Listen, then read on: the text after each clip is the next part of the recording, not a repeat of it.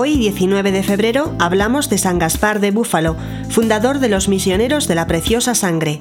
Este santo nació en Roma en 1786. Era hijo de un capitán. Fue ordenado sacerdote en 1808. En 1809 Napoleón apresó al sumo pontífice Pío VII y desterró a los sacerdotes fieles al Papa, entre los que se encontraba Gaspar.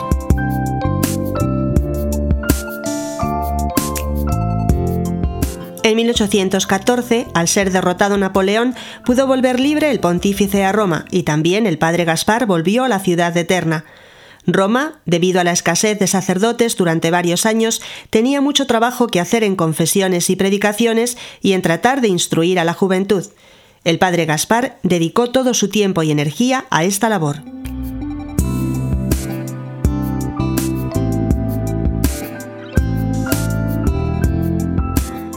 Viendo que se necesitaban fervorosos misioneros que predicaran de pueblo en pueblo y de ciudad en ciudad, se propuso fundar una nueva comunidad religiosa, los misioneros de la preciosa sangre.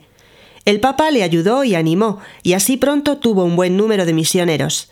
Él quería que las casas de su nueva comunidad se fundaran en los barrios más pobres, más abandonados y más dificultosos de cada ciudad, el Papa le propuso comenzar por la ciudad de Nápoles, que en ese tiempo era una verdadera guarida de bandidos, donde nadie tenía la vida segura. Parecía que Dios le estaba poniendo a prueba, pues apenas solucionaba una dificultad, le aparecían varias más. Sin embargo, él, con una gran confianza en Dios, logró reunir un buen número de sacerdotes y fundó casas de misiones obteniendo grandes conversiones. A sus misioneros les recomendaba trabajar fuertemente sin dejarse vencer por las dificultades y sin dejar un solo día de instruirse más y más en la religión.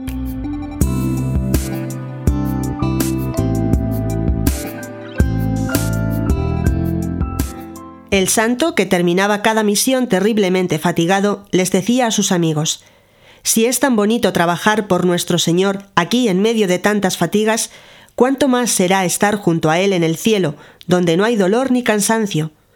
Por todas partes por donde andaba predicando, iba propagando la adoración nocturna, ese dedicar una noche cada mes para pasar varias horas rezando ante el Santísimo Sacramento. Todo sacrificio le parecía poco para ofrecerlo por la conversión de los pecadores. Murió en Roma en 1836 y fue canonizado en 1954.